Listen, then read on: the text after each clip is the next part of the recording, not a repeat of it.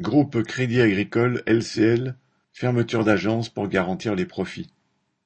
Le gouvernement classe les banques dans la catégorie activités essentielles, ce qui les autorise à rester ouvertes. Mais cela ne les empêche pas de fermer des agences à tout va. En décembre, en même temps que leur fusion, la Société Générale et le Crédit du Nord annonçaient la disparition de 600 agences d'ici 2025. Ce mois-ci, c'est au tour de LCL, avec 250 fermetures d'ici 2023.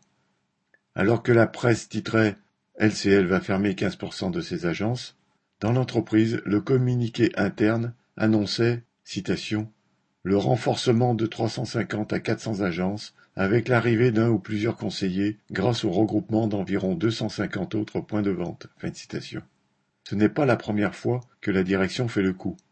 Déjà, en 2016, quand elle avait fermé 350 agences, elle utilisait systématiquement le mot regroupement et jamais fermeture. Ce langage ne trompe personne, ni les salariés ni les clients, qui, dans les faits, trouvaient porte close en allant à leur agence. Alors que depuis des années elle diminue les effectifs, la direction explique maintenant qu'en dessous de trois salariés dans une agence, on ne peut pas offrir le niveau de service attendu par les clients. Il n'est pas sûr que les clients qui n'auront plus agence à disposition considéreront cela comme une amélioration du service. Quant aux renforts annoncés dans les agences maintenues, ils arriveront avec du travail puisque les comptes des clients seront aussi transférés. On se demande bien où sera le renfort. D'autant qu'entre-temps, les départs en retraite ou démissions liées à cette situation ne seront pas remplacés.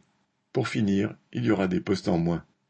Les mutations concernent environ 600 salariés qui vont être confrontés à des changements de type ou de lieu de travail, ou aux deux, avec souvent davantage de temps de transport. La direction se réserve la possibilité de muter quelqu'un jusqu'à 50 km de son ancien lieu de travail. Cela pourra donc s'ajouter à la précédente distance domicile-travail. Pour les clients, ce sera un accès moins facile à une agence ou à un distributeur de billets. La direction prend prétexte d'une moins grande fréquentation des agences et mise sur l'utilisation de l'informatique. Mais elle ne tient pas compte des personnes qui ont des difficultés avec Internet, ni même des commerçants qui ont besoin de faire des dépôts. Côté LCL, aucun licenciement n'est en principe prévu.